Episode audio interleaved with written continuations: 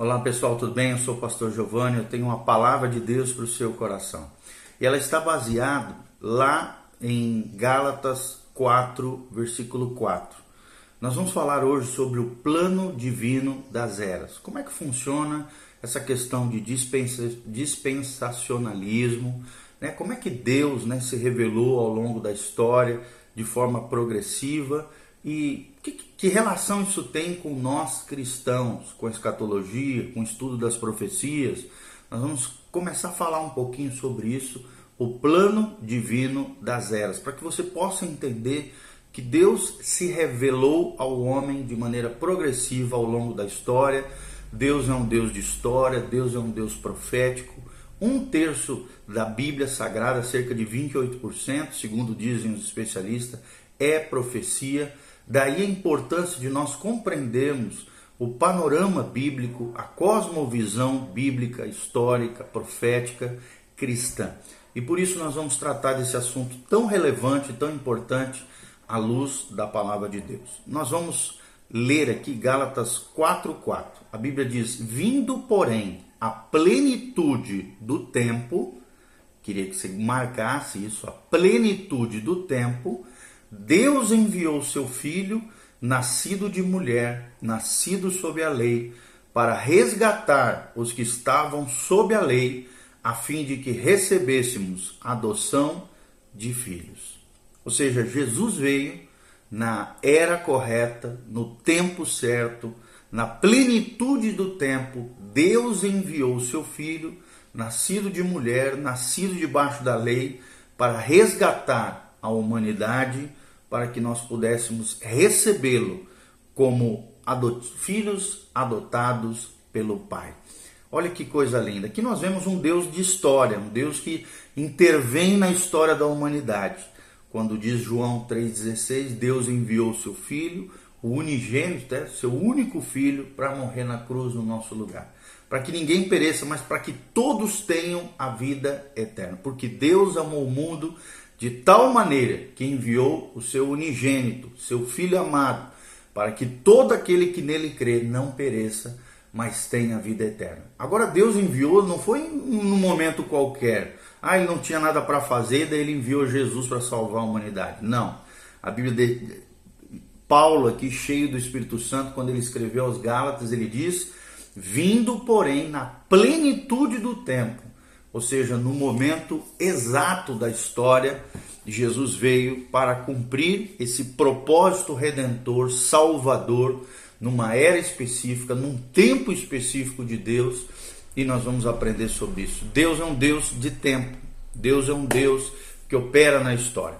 Então, que relação tem tudo isso com o plano divino das eras, com a profecia, com a escatologia? Qualquer indivíduo né, que se refere as escrituras, como por exemplo, Antigo Testamento e Novo Testamento, testemunham o fato de que Deus dividiu o seu plano em segmentos de tempo. Até a própria Bíblia é uma prova viva de que tem Antigo Testamento, fatos históricos até a vinda do Messias, e o Novo Testamento, a vida e obra do Messias, Atos dos Apóstolos, a história da igreja, e aí as doutrinas ali apostólicas e o início da, da, dos primeiros feitos dos cristãos até o Apocalipse, que é o livro profético que fala ainda das coisas que hão de vir, os eventos do porvir.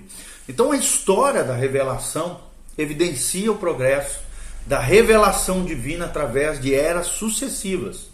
Um teólogo americano chamado Francis Schaeffer expõe esse plano quando ele diz o seguinte: o estudo dispensacionalista, essa palavra até meio difícil de falar, da Bíblia, dispensacionalista da Bíblia, consiste justamente nisso, na identificação de que existem sim certos períodos de tempo bem definidos que são divinamente indicados, juntamente também com o propósito revelado de Deus relativo a cada um desses períodos é, proféticos, períodos bíblicos. O propósito, então, de Schaeffer, soberano, né, de Deus e ilimitado, é visto na ordenação sucessiva dos tempos, das eras, e o fato de Deus ter um plano de anos é apresentado em várias passagens na Bíblia. Só vou relatar algumas, tá? Deuteronômio 30, de 1 a 10, Daniel 2, 31, Mateus 23, 37 até é, o é, 23, 37 até o capítulo 25, 46, Atos 15, de 13 a 18, fala um pouquinho sobre isso, e vários trechos das Escrituras revelam o fato de Deus ter um plano de anos apresentado através de eras. Então, da mesma forma, há períodos na Bíblia bem definidos, relacionados ao propósito de Deus para com a sua criação. O apóstolo Paulo também escreve sobre o período entre Adão e Moisés, lá em Romanos capítulo 5, 14. João fala sobre a lei dada a Moisés, mas também a graça e a verdade vindas por intermédio de Jesus Cristo, lá em João 1,17. Cristo também fala de tempo dos gentios, ou a era dos gentios, lá em Lucas 21, 24, que evidentemente deve ser distinto dos tempos, ou das eras, ou das épocas dos judeus. Nós precisamos deixar bem claro isso. Uma coisa são os tempos dos judeus, do tratamento de Deus com Israel. Outra coisa é o tempo dos gentios, que é a era da igreja, a dispensação da graça que nós estamos vivenciando hoje, até o arrebatamento da igreja, até a volta de Jesus. Atos 1,7 fala sobre esses tempos e épocas dos judeus e dos gentios, e 1 Tessalonicenses 5,1 também faz menção disso. Então, da mesma forma, Deus falou de um período até então desconhecido entre dois adventos, né? E indicou as suas características particulares. Está lá em Mateus 13, de 1 a 51. E Deus também previu um tempo ainda futuro, que ele mesmo denominou, né, através dos escritores da Bíblia, como grande tribulação, definindo também o caráter desse período chamado a grande tribulação. Lá em Mateus 24, de 9 a 31, nós podemos ver as características desse período. Há também uma outra terminologia bíblica, uma outra expressão chamada últimos dias, para Israel também, para o povo de Israel, mencionado lá em Isaías 2, de 1 a 5. Assim também como há últimos dias, essa expressão bíblica relacionada à igreja, ao corpo de Cristo, aos filhos de Deus agora, vindos, advindos, né? Vindos através da fé em Jesus, o nosso Senhor. O apóstolo João também preveu um período de mil anos e a relaciona com o reino de Cristo, o reino milenial, o milênio, durante o qual a igreja, a sua noiva, a noiva de Cristo, reinará com ele em graça e glória, conforme descreve Apocalipse 20, de 1 a 6.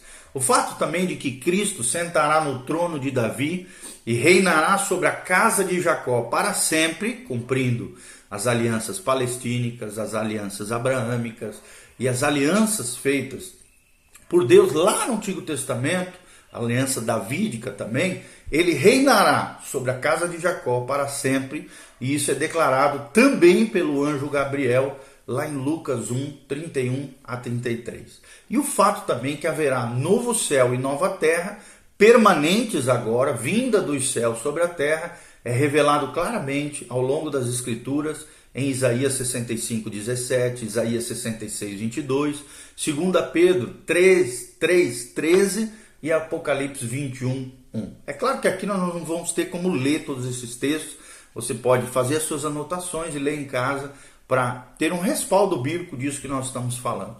Já lá em Hebreus 1, de 1 a 2, existe um forte contraste aqui que é feito entre a expressão outrora quando Deus falou aos pais através dos profetas, e também quando a Bíblia diz ali em Hebreus 1, estes últimos dias, quando ele fala a nós, ou seja, Deus fala a nós por intermédio agora do seu filho Jesus Cristo, o filho do Deus Altíssimo. Da mesma forma, nos é revelado através das escrituras claramente que há outras gerações. Lá em Efésios 3:5, Colossenses 1:26, a Bíblia também usa um termo chamado presente século, lá em Romanos 12, 2, Gálatas 1, 4. A Bíblia fala de séculos ou séculos vindouros em Efésios 2, 7, Hebreus 6, 5, Efésios 1, 10, em que o tempo futuro aparece como uma dispensação, um período, uma era da plenitude dos tempos conforme também nós lemos aqui nesse trecho lindo de Gálatas 4, 4. Isso tudo que nós estamos falando é, está baseado na obra de um clássico da teologia sistemática, numa obra chamada Systematic Theology, é de Lewis Sperry Chafer, tá? um norte-americano erudito muito conceituado no meio teológico cristão. Então, quando alguém se volta para a presente era, está examinando apenas parte do plano eterno de Deus. A era que nós vivemos hoje, o tempo que nós vivemos hoje, é apenas um parêntese de, da, da, da quantidade de eras ou das dispensações de Deus dentro desse plano eterno de Deus. Então nós não podemos só pensar no aqui e agora. Não podemos viver apenas pensando no hoje. Isso tudo nos ensina, tudo isso que nós estamos falando, nós temos que ter uma perspectiva eterna, um conhecimento maior das profecias, da palavra de Deus e do plano eterno de Deus para a criação. Outra coisa que nós gostaríamos de falar é qual é a relação de Cristo com as eras, com os tempos, com esses, esses períodos de tempo que nós estamos mencionando. Então, quando você faz um exame mais apurado das passagens do Novo Testamento, que se fazem referência a esse plano de eras, de tempos, de dispensações, isso nos revelará que Cristo é o próprio centro desse plano. A própria Bíblia é um exemplo disso. O Antigo Testamento aponta para quem? para Cristo. E o Novo Testamento fala de quem? Fala do Cristo que veio e do Cristo que vai voltar. Então, Cristo é o próprio centro desse plano de Deus, plano divino para a criação. Nós vemos isso em Hebreus 1:2, quando a Bíblia Sagrada diz que ele é aquele pelo qual as eras foram ordenadas. É, um grande teólogo chamado é, Westcott, na, na sua obra The Epistle of the Hebrews, página 8, faz menção disso que nós estamos mencionando. Já em 1 Timóteo 1,17, Cristo é relacionado ao plano dos séculos, no qual ele é chamado de Rei dos séculos. E aqui nós vemos a centralidade de Jesus nessa questão do, do dispensacionalismo ou do tratar de Deus através de eras. Cristo é o Rei dos séculos. Em Hebreus 9, 26 e em 1 Coríntios 10, 11, as eras também são vistas como centralizadas na obra da cruz, na obra de Cristo pelos pecados do mundo, na salvação, na redenção. Esse mesmo trabalho também foi planejado por Deus antes do começo das eras. É o que nós vemos em 1 Coríntios 2,7, 2 Timóteo 1,9, Tito 1:2, ou seja, Deus planejou todas as coisas antes de criar mesmo o mundo, da criação, da existência do homem. Então, outrora, o que agora é conhecido por nós, não tinha até então sido revelado, mas a partir de então, através das Escrituras, nos é revelado. É o que nós vemos lá em Romanos 16, 25. Então, assim, as eras são períodos de tempo dentro de um plano maior, o plano divino, conforme nos cita Schaeffer na sua obra, dentro dos quais Deus revela seu propósito, seu plano divino, sempre tendo como centro quem? A pessoa bendita do Senhor Jesus Cristo. Ok? Então, que Cristo seja o centro da sua vida, que Cristo seja o centro do seu tempo, que no seu tempo, nessa dispensação, no seu coração, Cristo realmente seja o centro do, da sua vida. Amém?